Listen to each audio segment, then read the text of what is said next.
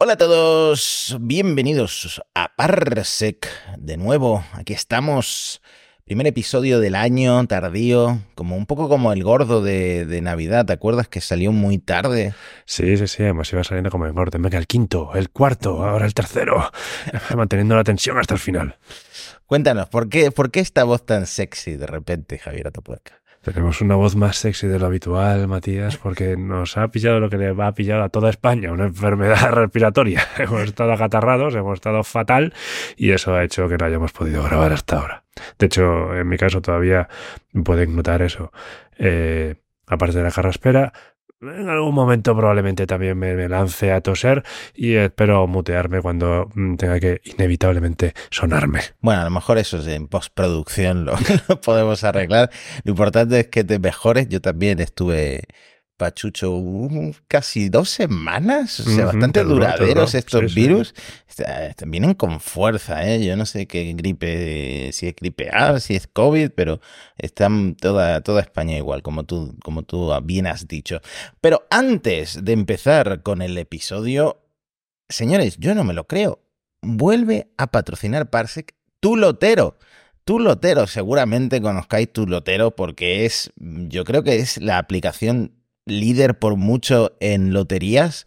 Está asociada con 800 eh, administraciones. Puedes comprar, eh, pues, por ejemplo, la lotería de Navidad, yo la compraba ahí. Pero es que ahora han activado una peña de Parsec para jugar a el euro millones, que creo que hay un bote como de 130 millones de euros ahora mismo. Una locura.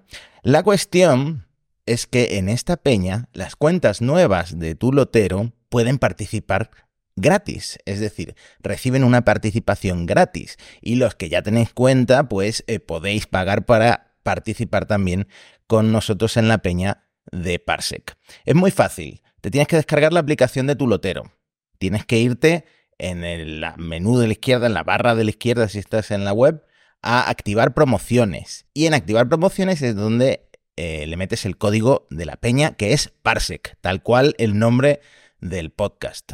Muy sencillo y si toca el bote, pues a lo mejor yo la semana que viene no estoy aquí, estoy en, las Maldivas. No, nos toca la lotería de Navidad, pero si nos toca este bote, este Euro Millones, pues igual también nos metemos ahí en la compra de ULA, yo qué sé, otra vez, claro.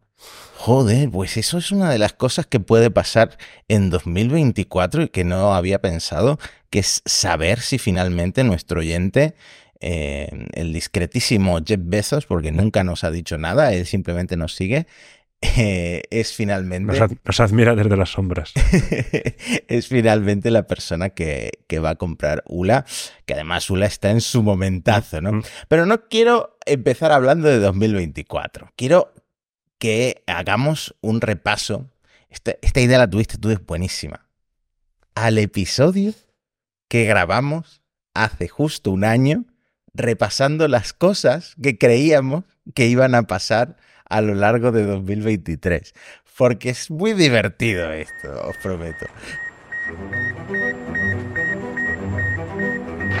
We choose to go to the moon in this decade and do the other things, not because they are easy, but because they are hard. If you're going to pick some place to die, then why not Mars?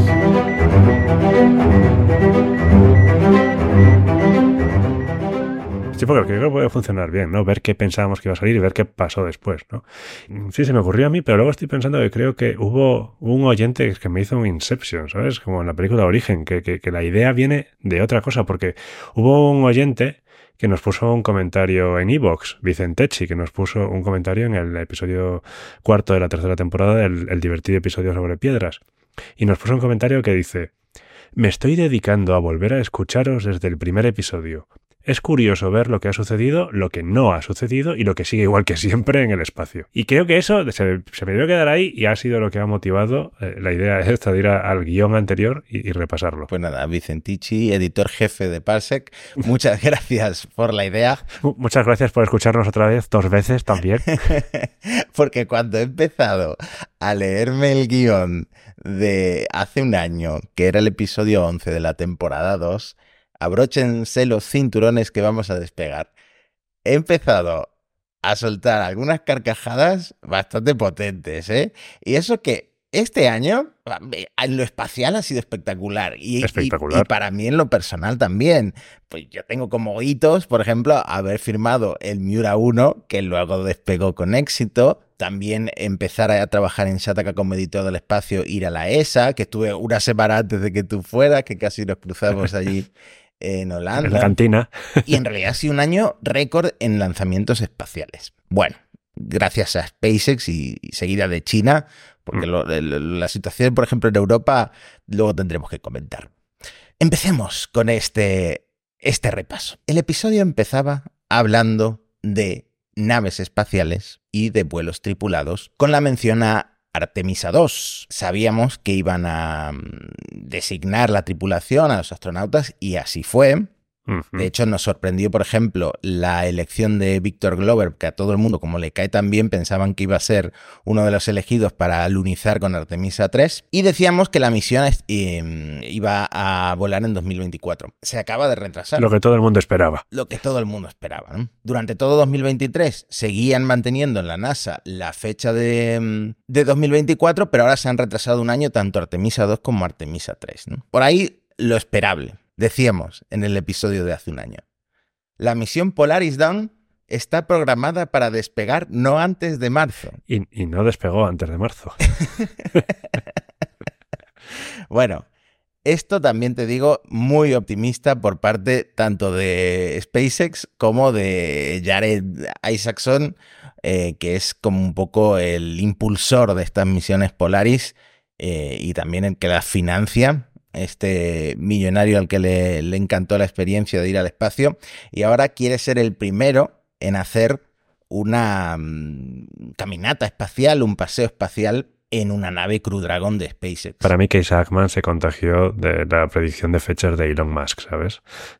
tenemos que empezar, si Isaacman empieza a decir fechas, tenemos que también duplicarlas o sumarle un margen, ¿eh? porque creo que está en, esa, en ese club. Pues sí, totalmente. Eh, por ejemplo, con la Starship cada vez está afinando mejor Elon Musk, ¿eh? porque decía que iba a estar en, enero y parece que va a estar lista en enero y que se puede aprobar el vuelo, la licencia de vuelo en febrero. Así que a lo mejor vemos el tercer vuelo de la Starship pronto. El tema es que a lo largo de 2023 no hemos sabido mucho de la misión Polarizón, pero hace unos días Elon dio una charla en Starbase, en Texas, mencionó la misión y hemos visto un render nuevo de la misión que ha llamado mucho la atención, porque se ve como lo que yo me imagino que es eh, este señor, Jared Eisenman, saliendo de la escotilla de la Crew Dragon para hacer la caminata espacial, para ser la persona que hace una caminata espacial, que se supone que iba a ser a más altitud de lo que está la Estación Espacial Internacional y tal, que el traje que lleva, que es lo que estamos esperando que presente SpaceX, que es el traje extravehicular, es muy parecido al traje que llevan los astronautas dentro de la nave, o sea, al traje intravehicular para ir a la Estación Espacial Internacional. Entonces es un poco raro esto. Es como que si el render este lo han hecho un poco para salir del paso, ¿no? Hombre, si, si Axiom y ¿cuál es la otra? Collins Aerospace, si no me equivoco, están teniendo problemas para hacer un traje EVA y ya tenían los diseños que se le había pasado a la NASA, espero que a SpaceX también le cueste un poquillo. O sea que yo creo que es normal que todavía no lo tengan cerrado. Tal cual, no, ese es el problema que se están encontrando en, en eh, que los trajes están muy verdes, lo decían los auditores de la NASA. Ahora, primera risotada fuerte del guion del año pasado. La misión Dear Moon. La esperábamos de nuevo para 2023. Es esta mm. misión del multimillonario japonés eh, Yosaku Maezawa que ah, contrató hace muchísimo tiempo, fue el, primero que confió en la Starship, eh, una misión para dar eh, una vuelta alrededor de la Luna. La Starship yo en el estado actual todavía no me subiría. En el segundo vuelo volvió a explotar. Por, llegó más, más alto, pero volvió a explotar. Pero es que 2023 era también muy optimista. Yo creo que la última novedad que supimos em, del Dear Moon es la tripulación entre los que están Everyday Astronaut, el, youtuber, mm, Tim Dodd. Yo creo que esto ni siquiera en 2024 lo vamos a ver. Yo lo dudo mucho también, ¿eh? Hasta que eso no esté muy asegurado, meter eh, personas ahí dentro, es un riesgo alto, ¿eh? No solo eso, sino que mm, la Starship ahora va a tener que acelerar mucho el ritmo o la cadencia de, de lanzamientos y de ensayo-error pero tendrá que enfocarse muchísimo en, la parte HLS, en la parte de la NASA, porque la NASA está esperando resultados, está esperando que se pruebe la transferencia de combustible, está esperando un montón de cosas. También le han dado un año más. tal, cual, bueno, un año no sé si es suficiente para todo lo que tienen que hacer, pero no, pueden estar eh, centrándose en lanzar al excéntrico millonario japonés este eh, y su crew a la luna. ¿no? Bueno, como prueba, como demo previa a, Artemisa 3, a lo mejor estaría bien mandar a, este señor. Hablábamos también de las, misiones, de las Axiom que acaba de salir por el tema de los trajes. Eh, realmente Axiom le está yendo muy bien, pero Axiom 3, que se esperaba para el año pasado, para octubre siendo optimistas, al final se acaba de lanzar ahora en 2024.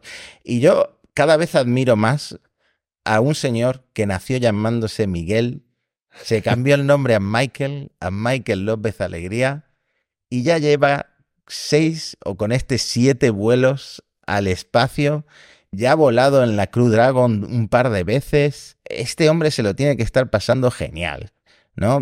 Es, eh, tiene, tiene, un puesto como de eh, astronauta jefe en Axiom, me imagino que es inversor también, y ahora mismo, mientras estamos grabando esto, eh, va camino de acoplarse a la Estación Espacial Internacional con una crew 100% europea, un turco y, oh, voy a meter aquí esto que quería comentar, el primer astronauta de la promoción de 2022 de nuestro, nuestro Pablo y nuestra Sara, que manda la ESA al espacio, es un reservista que lo han metido aquí en una misión de Axiom que se lo han colado, que lo han colado. De dos semanas, ¿no? Y, estaba el Joseph Baker eh, como defendiéndolo como un nuevo camino para Europa, para redefinir las misiones como una vía rápida para llegar hacia la órbita. No sé, es curioso, o sea, a mí me mola que cada vez más em, astronautas, astronautas, europeos tengan la posibilidad de ir. Y me imagino que eh, a, nivel de precio debe, de ser lo mismo que contratar directamente a SpaceX en, lugar de contratar a Axiom, ¿no? Y el alquiler a la NASA por, eh, por todo lo que haces en el segmento estadounidense de, la Estación Espacial Internacional lo pagas igual. Seguimos bajando en el guion. Esto yo ya no sé si me causa risa.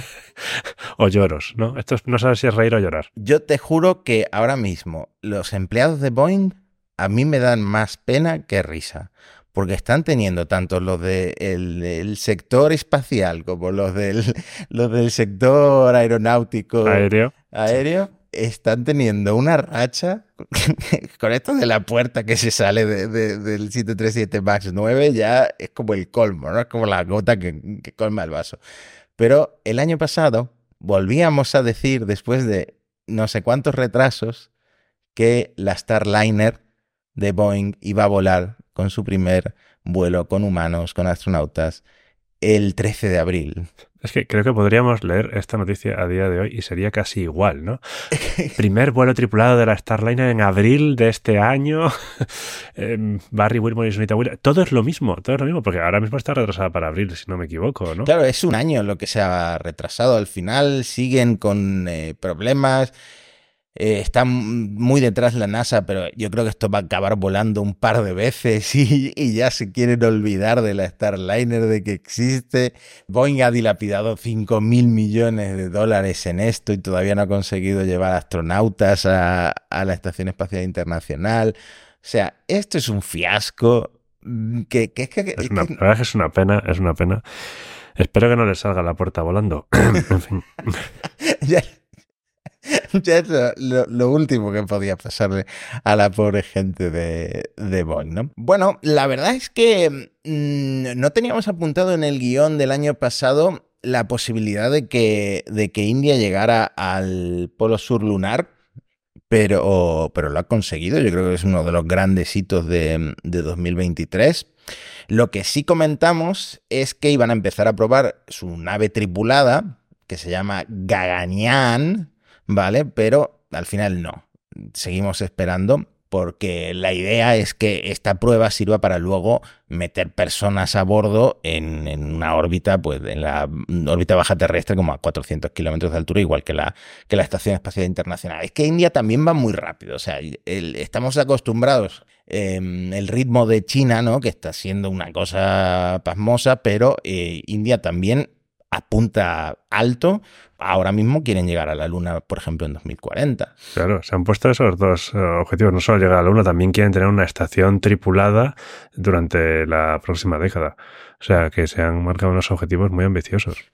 Sí, eh, otra cosa que mencionamos en la sección de naves espaciales es el debut de la Dream Chaser, de esta nave reutilizable pequeñita, voy a aprovechar para usar mi palabra favorita, de 7 metros de envergadura, eh, eh, desarrollada por Sierra Space, em, que ya está en la NASA, pero no ha volado. Esperábamos el año pasado que volase y todavía no ha volado. También es verdad que iba a lanzarse con un Vulcan y el Vulcan también ha tenido sus retrasos. La Dream Chaser no está lista, todavía tienen que hacer eh, más pruebas en la NASA, pero el Vulcan también se ha retrasado este año. Lo bueno, que ya lo sabréis los oyentes de Parsec, es que el primer vuelo, el vuelo debut del Vulcan Centaur ha sido perfecto. Eh, Blue Origin habrá descorchado todo, todas las botellas de champán que, que tenía en el congelador desde hacía años. Y, se espera que con este segundo vuelo, si sale bien, ya esté el Vulcan certificado para empezar a lanzar cargas que en Estados Unidos se llaman de seguridad nacional, ¿no? Que son las cargas, pues, de la Fuerza Espacial, de la Fuerza Aérea, eh, que es la especialidad de United Launch Alliance, ¿no? que es lanzar eso. Lo que pasa... Se crea para eso, básicamente. Lo que pasa, una, un titular muy bueno que, es, que, que vieron en Bloomberg, es como Joe Dropping News. Es una noticia que te desencaja la mandíbula, ¿no? Boeing y Lockheed acaban de igualar los precios de los cohetes de SpaceX, ¿no? Es un titular muy bueno y lo que quiere decir es que en los últimos contratos que ha dado la Fuerza Espacial, si te pones a mirar el desglose, pues el Vulcan tiene un precio muy similar a lo que pide SpaceX en total por una serie de lanzamientos de Falcon 9 y de Falcon Heavy. También eso ayuda un poco a que se iguale la cosa.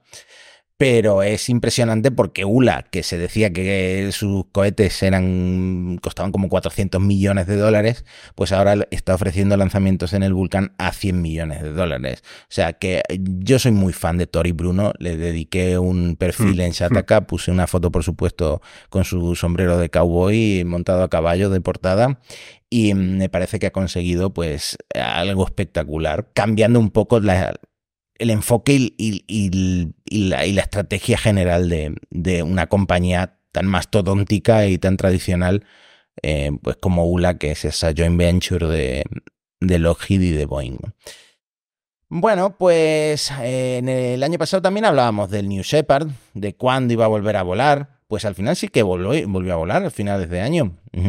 No Sí, tardó más de lo que esperábamos, eso sí, pero porque ya llevaba un tiempo parado, habían tenido el fallo en septiembre del 2022 y desde entonces no, había habido vuelos y aún estuvieron buena parte del 2023 sin volar, pero han vuelto a volar.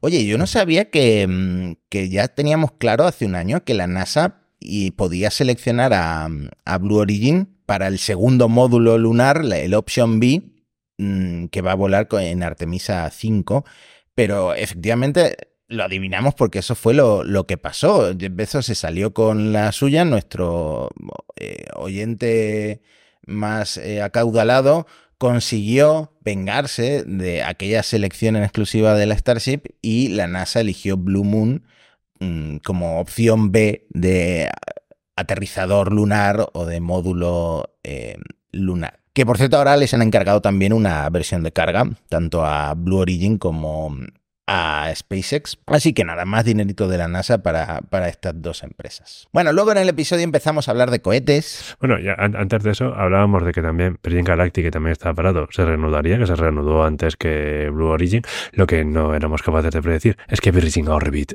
cerraría. Jope, esto sí que le dedicamos un buen rato en Parsec hace unos episodios. Eh, da un poquito de penita. Virgin Orbit no es lo mismo que Virgin Galactic, pero Virgin Galactic tampoco es que esté para tirar cohetes, ¿no? Siguen... no, ellos tiran aviones. Chistaco. han, hecho más vuelos comerciales, pero muy viable no parece. Y de hecho, lo comentaba alguien el otro día, en, no sé si en Twitter, si no estuviera el dinero de, de Jeff Bezos detrás del New Shepard, probablemente tampoco sería rentable, rentable lanzar. Sí, además lo, estuvimos comentando, ¿no? Y además que, que regala asientos como quien regala pipas, entonces eso tampoco debe ayudar a hacerlo rentable. No, deben estar esperando a que el New Glenn por fin despegue y eso seguramente ya le dé a las financieras a la compañía. Y bueno, a ver qué tal también con los módulos y con la estación. La verdad es que, a ver, Blue se ha metido en muchas cosas y entonces sí que está recibiendo dinero de la NASA y muchos contratos. Eh, ¿no? El Blue Reef, eh, todo esto. Pero el New Separ en sí mm, seguramente no, no sea rentable. Les ha dado la experiencia al menos de hacer cohetes. Es un poco... No, no sé si hablaremos específicamente del Miura 1 luego, ¿no? Pero esto es ya les da un cierto caché, ¿no? Son capaces de lanzar cosas y lanzarlas con periodicidad y reusar sus elementos. Bueno, pues les ha dado una experiencia que espero que les valga para, para, para los siguientes desarrollos. Pues sí, tal, cual. Luego pasamos a hablar del, de cohetes. Mm, predecíamos el debut del cohete japonés H3 eh, y así fue. Eh, despegó, pero falló. Despegó en marzo y mm, la segunda etapa no me acuerdo si se desvió o, si directamente explotó. Bueno, la cuestión es que la segunda etapa destruyó las cargas, de eso sí que me acuerdo, y desde entonces está un poco parado eso, pero muy pronto reanudan los lanzamientos del H3. Ojalá que, vaya todo bien y que vuelva la, precisión japonesa. A, a, la normalidad, ¿no? Que justo hoy, cuando estamos grabando este episodio, eh, Japón se ha convertido en el quinto país en alunizar, en realizar un alunizaje suave con una nave espacial Slim, eh, que además es como un eh, demostrador tecnológico de que se puede aterrizar de forma muy precisa en la Luna, ¿no? Dentro de un radio de, de, 100 metros en lugar de un radio de kilómetros.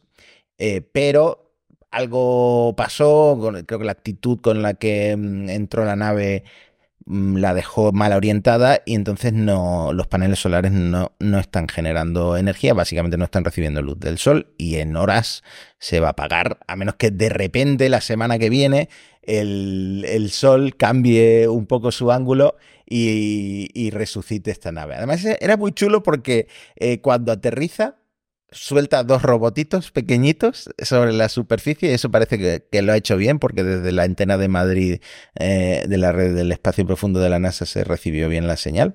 Eh, era una misión muy chula, pero no ha sido del todo un éxito. Japón ha dicho éxito mínimo, ¿no? Éxito mínimo de la misión. Hay éxito mínimo, qué, monos, me gusta, Seguramente el año pasado dedicáramos mucho tiempo a Starship, eh, porque es mi tema favorito del mundo. Si hablamos de, los cohetes que explotaban en Japón, aquí también ha habido dos buenos, muy buenos, buenas explosiones fantásticas.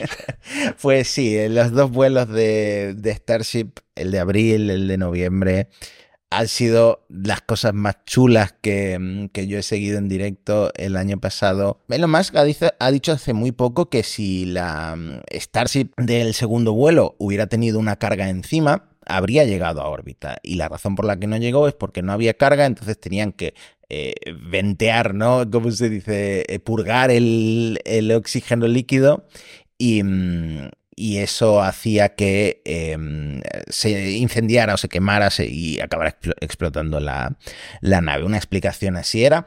Pero bueno, tienen mucha fe en el vuelo 3.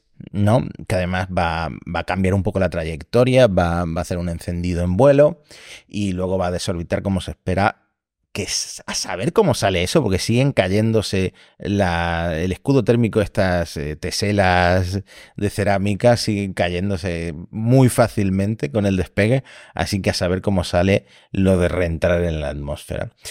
A ver si encuentran el octite bueno para que se queden ya ahí. sí. Mira, el año pasado decíamos que el vuelo podía ser en marzo. Pues no se, quedó, no se quedó muy lejos. ¿Ves cómo con la Starship están afinando cada vez más? Están hilando cada vez más fino. Bueno. Hmm. Bueno, no me vas a convencer, pero venga, vale. Por repasar rápidamente, porque es un episodio de repaso, el primer lanzamiento destrozó toda la plataforma de lanzamiento, levantó el hormigón por todas partes, llevó polvo hasta las islas cercanas rodeando, rodeando el lanzamiento de Boca Chica. Eh, los cohetes fueron, sí, fue un desastre. Un desastre. La gente respiró polvo durante días. Me encanta, policía bueno, policía malo, ¿no? Eh, el segundo vuelo casi llega a la órbita. Eh, y el poli malo, el primer vuelo fue un desastre, un polvo por todos lados, arena por todos lados. Pero además fue por emperrarse en no querer poner un sistema de absorción del impacto de los motores, ¿sabes? Y, no haber probado. Cuando hicieron el Web 3 Rehearsal, solo los habían encendido, creo que era hasta el 50%, porque yo creo que ya se olían algo. Eh, luego empezó ya mal porque ya empezaron a fallar motores, prácticamente desde el lanzamiento, salió un poco torcido, en vuelo empezaron a fallar más motores, no se consiguió separar la Starship de la, del booster y explotaron en vuelo. No me acuerdo si había sido activado automáticamente o lo tenía que haber activado desde tierra. En fin, el primero nos dio no voy a decir grandes alegrías, pero sí grandes noticias y grandes comentarios. Fue, espectacular también. ¿eh? De hecho, el, el, sistema de terminación de vuelo tardó también. ¿Te acuerdas que también falló? Tardó, 40 segundos. Sí, sí, sí. Eh, sí. fue un desastre en general, pero yo me lo pasé muy bien. Pues nada, este año veremos seguramente muchos más lanzamientos eh, de Starship porque la cadencia tiene que aumentar por lo que decíamos de la, de la NASA. ¿no? Van a probar también lo de la transferencia de combustible dentro de la Starship y luego ya la probarán en órbita, que eso será para verlo, ¿no? Hablábamos, por supuesto, del Vulcan. esperábamos seis lanzamientos del Vulcan en 2023. ¿Y cuántos hubo? Cero. bueno, visto desde la perspectiva, desde la ventaja que tenemos de 2024, de lo bien que salió el primer vuelo, o sea, yo no sé si habría apostado por un lanzamiento tan preciso como el que hicieron, ¿eh? que, que, luego el módulo lunar este del Peregrine de Astrobotic. Ah, el peregrino, el peregrino. Peregrino gris. y en lugar de acabar en la luna, acabas en la Tierra, ¿no? En Nueva Zelanda, acabas en Nueva Zelanda que algunas regiones de Nueva Zelanda, pues un poco como la luna, ¿no? Pero no es lo mismo. Bueno, como al norte de Nueva Zelanda. Tengo sentimientos encontrados, porque me gusta un poco meterme con la NASA, porque esto, aunque fuera un módulo privado, estaba financiado por la NASA con el programa CLIPS este de Commercial eh, Payloads, ¿no? Me gusta porque la NASA intenta hacer algo pagando menos y sale mal, y es como lógico, ¿no? Pero Astrobotic se ha ganado mi corazón para siempre con la comunicación que han hecho tan transparente, tan emocional, diaria, poniendo pues exactamente lo que estaba pasando de una forma muy resumida, eh, muy masticada para comparar todo a la familia, eh, con fotos. Y falsos dramas. Yo, yo, creo que eso es. Eso tiene que ser un ejemplo, eso tiene que ser ahora de libro de texto de cómo hacer una comunicación de un problema. ¿Sabes? Eso ha sido extraordinario. Lo han hecho increíble. Había 20 cargas a bordo, creo. 10 eh, eran activas, digamos, tenían capacidad de comunicarse con el, el módulo, con la nave. Y 9 lo, se comunicaron con éxito, o sea que el lanzamiento no les afectó. Entre esas nueve había una misión mexicana que se llama Colmena, de la que también escribí en Shataka porque mm, era muy interesante. Eran cinco. Súper interesante. eran cinco robotitos, micro robots, nanorobots incluso, que se iban a desplegar en la luna y luego se iban a juntar como rumbas, ¿no? Porque tenían forma de rumbas con ruedas. Y mm, ojalá veamos, ya están trabajando en la siguiente, ojalá lo veamos eh, algún día. Sí, también esperábamos que se lanzara el Ariane 6. En fin, aquí estamos el año que viene con suerte, o sea, el año que viene, este año, en el 2024, esperemos, porque si no, mira, había también seis lanzamientos programados del Ariane 6 para 2023. Y aquí estamos, hemos ya cubierto todos los vuelos del Ariane 5, los Vegas también están en tierra. Esperemos que 2024 sea el año en el que vuelven a despegar los cohetes europeos. Pues sobre esto quería detenerme brevemente, porque ha sido un año muy triste eh, para Europa, porque solo han lanzado tres cohetes, ¿vale? Entonces yo me metí a investigar cuándo fue la última vez que se habían lanzado tan pocos cohetes y fue hace 15 años. Hace 15 años, desde 2009, 2008, que se lanzaron eh, tres y dos lanzamientos respectivamente, Europa no había lanzado tampoco. Y tiene que ver, obviamente, con que eh, no solo con que el Ariane 5 se jubilara y el Ariane 6 no esté listo, sino con los fallos de, Vega, porque ha sido. Si, Boeing nos daba un poquito de pena de, que todo le salga mal, a, a mí me está dando un poco de rabia, me está dando un poco de rabia, ¿no? Porque em, están por jubilar el Vega, va, va, el Vega va a lanzarse por última vez en septiembre con el Sentinel 2 y, comentamos el ridículo ese de que aparecieron los depósitos estos de la última etapa en un vertedero abollados. O sea, eso, eso ya es como el colmo, ¿no? Pero claro, ¿por qué se lanzaron tan pocos Vegas en 2023 que solo se lanzó uno? Pues porque el Vega C tampoco ha podido volar y lleva desde diciembre de 2022 sin volar porque también falló en su último lanzamiento con el Pleiades de los satélites Pleiades y no se espera que vuelva hasta bien entrado 2024, en noviembre. Noviembre, noviembre, diciembre habría dos lanzamientos. Es lo de lo de Avio y, me imagino que también tienen eh, en Ariane Space. Bueno, no sé por qué, como se han separado Ariane Space, es, perdón, Ariane Space o Space. Ariane Space. Eh, como que han firmado los papeles del divorcio. A lo mejor eh, los franceses estaban hasta ahí abajo de, los italianos, ¿no? Algo, algo, algo de eso Y luego también, ahora tenemos también a los alemanes en Liza que quieren hacer los cohetes un poco más pequeños, ¿no? Los de RFA y los de ISA. En España tenemos al, al Miura. Bueno, con suerte, con suerte consigamos salvar esta situación. Pero la verdad es que de momento está siendo una travesía por el desierto y es una travesía un poco lamentable. Me alegra que saques el tema del Miura, porque evidentemente el Miura em, despegó, pero como no es un cohete orbital, no está dentro de estos tres lanzamientos de los que hablábamos, dos Ariane 5 y un Vega. Pero la buena noticia es que en 2024 el Miura 5 lo vamos a ver funcionar, por lo menos los motores, ¿no? Porque PLD, o Raúl Torres, mejor dicho, anunció en Twitter eso, que ya han empezado a fabricar subsistemas o que van a empezar a fabricar en 2024 los subsistemas del Miura 5 y que van a probar motores en Teruel, empezando por el, el Teprel de vacío eh, antes del verano y el Teprel C de, mm, de la primera etapa de, de, atmósfera después del verano, ¿no? O durante el verano. Así que nada, el Miura 5 que no lo veremos volar hasta 2025 como pronto, desde la Guayana francesa, no desde España, por supuesto, va a avanzar un poco este, eh, a lo largo de 2024. De SpaceX casi que mejor no hacer un repaso porque estaríamos hasta pasado mañana. Hombre, lanzó 96 misiones, pero de esas, ¿cuántos de Starlink han sido? Eso también hay que contar. te noto, este año te noto un poco hater de, un poco hater de SpaceX. ¿eh? No, hater no, simplemente pues, puntualizando, Bueno, por supuesto, a nada más terminar el año, eh, nuestro colega em, Jonathan McDowell sacó su informe anual, ¿no? Eh, te tengo que decir que Daniel Marín eh, saca informaciones que, a las que McDowell no llega muchas veces en su gigantesco informe, así que me gusta leer los dos. La cuestión es que de todos los lanzamientos que ha habido en 2023, que han sido 223 cohetes, récord absoluto, pues el 74% se lo reparten SpaceX y China y sobre todo SpaceX que lanzó 96, 98 si contamos las Starships, pero no las vamos a contar porque no son orbitales todavía. ¿Y por qué explotaron?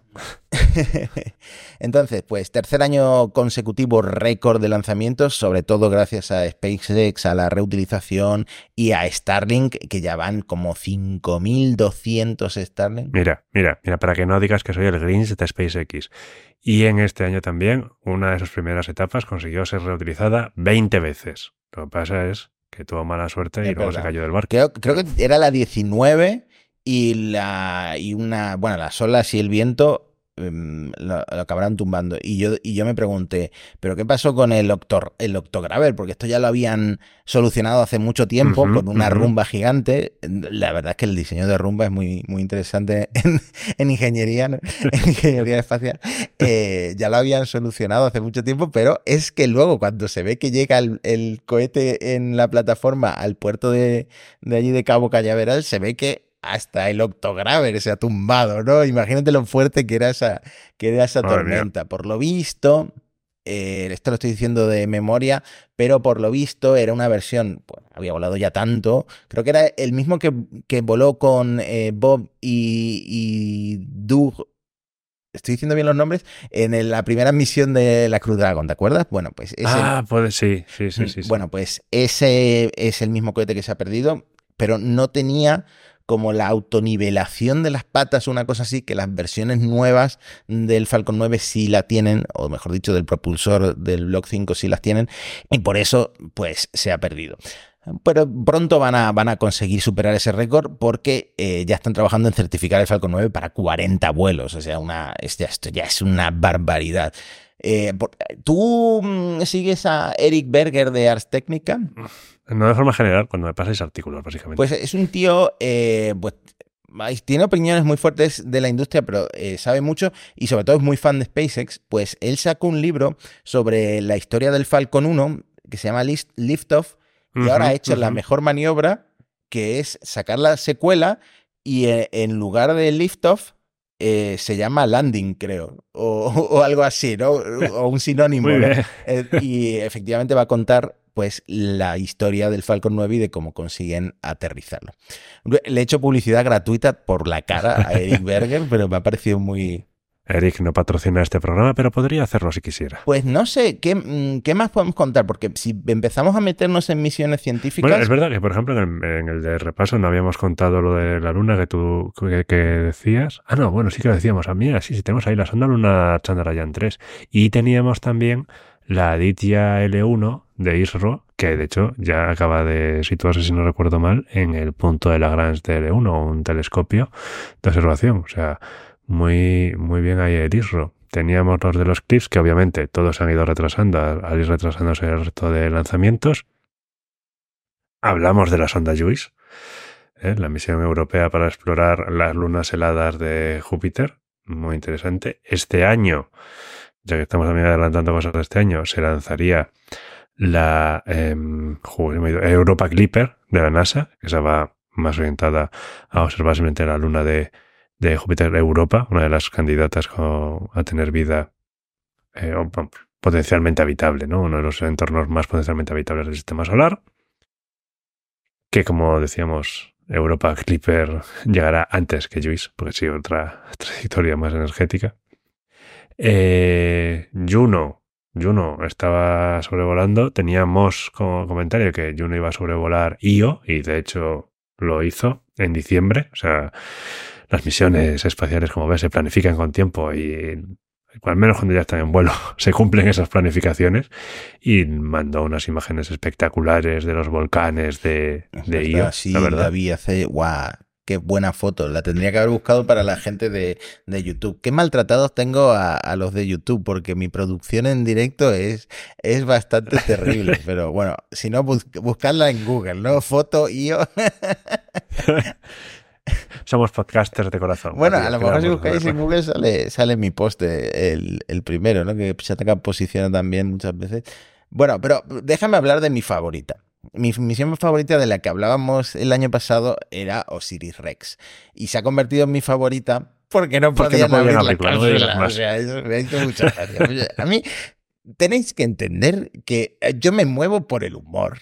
Cuanto más humorístico es algo, eh, más esto, debe ser que le dieron tantas vueltas al tornillo que se cargaron la, la, marca, las muescas, ¿no? Entonces ya quedó circular y ya no podías. He escrito yo mucho sobre Osiris Rex, así que voy a resumir lo que pasó. Eh, bueno, ya lo hemos contado en Parsec, pero voy a, voy a contar la última novedad. Ya han abierto la cápsula, ¿no? Osiris Rex fue al asteroide mm, Bennu que además de ser potencialmente peligroso, tiene la edad del sistema solar casi, ¿no? Tiene 4.500 millones de años. Eh, cogió las muestras y luego lanzó la cápsula a la Tierra y luego siguió su camino porque le han dado una misión extendida. Ahora no se llama Osiris Rex, se llama Osiris Apex, ¿no? Y está yendo a otro asteroide que se llama Apophis, bueno, que también es potencialmente peligroso porque va a pasar a 30.000 kilómetros de la Tierra en 2029. Y la cápsula que nos soltó en la Tierra resulta que de los 35 tornillos que tenía, dos no pudieron desatornillar, ¿no? Porque estaban atascados de tanto polvo de, de Venus y han estado tres meses haciendo herramientas específicas para Em, abrirlo de formas que no contaminara las muestras, con la guantera esta que tienen, esta caja donde meten los guantes como Homer Simpson en la central nuclear, pues lo mismo. Bueno, pues por fin la, han conseguido abrir después de tres meses. Y hoy, cuando estamos grabando esto, que para vosotros será pues ayer, antes de ayer o cuando escuchéis este episodio, si eres como el oyente ese que se escucha los episodios antiguos de vez en cuando, pues a lo mejor estás escuchando esto el año que viene, ¿no? La cuestión es que han subido una foto del interior del contenedor, lo que he tardado en llegar a la información actual.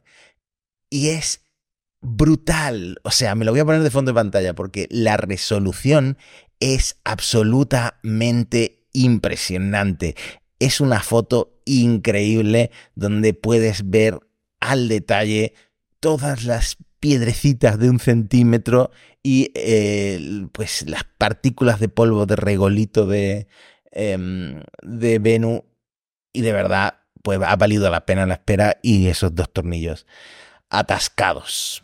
Tengo muchas ganas de pasar a, la actualidad. Están pasando muchas cosas en la industria espacial. He leído cosas que quiero traerme a Parsec, em, tanto de Europa como de China, eh, como de India. es que están pasando tantas cosas en el mundo aeroespacial y este, está tan candente esta industria que quiero volver a la actualidad con vosotros y, y también con, con Javi, que todos los días, aunque no grabemos, me pasa noticias y es la mejor persona del mundo y, hace un resumen de dos o tres párrafos cuando manda las noticias para compartirlas conmigo. Además, tengo que decir eh, que estas vacaciones, antes de ponerse malo, Javi Atapuerca ha hecho una base de datos de todos los episodios de Parsec. Eh, como si fuera un eh, Excel super currado, pero lo ha hecho en notas de Apple, que es la aplicación que compartimos él y yo eh, cosas, y no entiendo cómo en una aplicación tan rudimentaria para hacer Parsec ha hecho el trabajo que ha hecho, pero este hombre es un genio, señores. Bueno, sacar los colores, Matías. Gracias. Muchas gracias. Ha sido con sangre, sudor y lágrimas, básicamente. Porque es verdad, como decías, Notas es probablemente la peor aplicación para hacer tablas. pues ahora tenemos todo el contenido de Parsec organizado en una base de datos, o sea que podemos acceder rápidamente a todo lo que hemos contado en el pasado, como hemos hecho hoy. Así que espero que lo hayáis disfrutado y que os hayáis reído, sobre todo eh, con el tema de el, el Moon y todas estas misiones que ni de coña iban a, a lanzarse el año pasado. Un abrazo. Mejórate, Javi. Gracias. Y como siempre, adiós.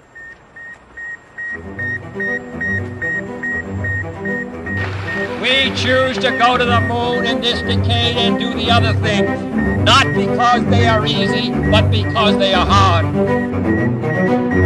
If you're going to pick some place to die, then why not Mars?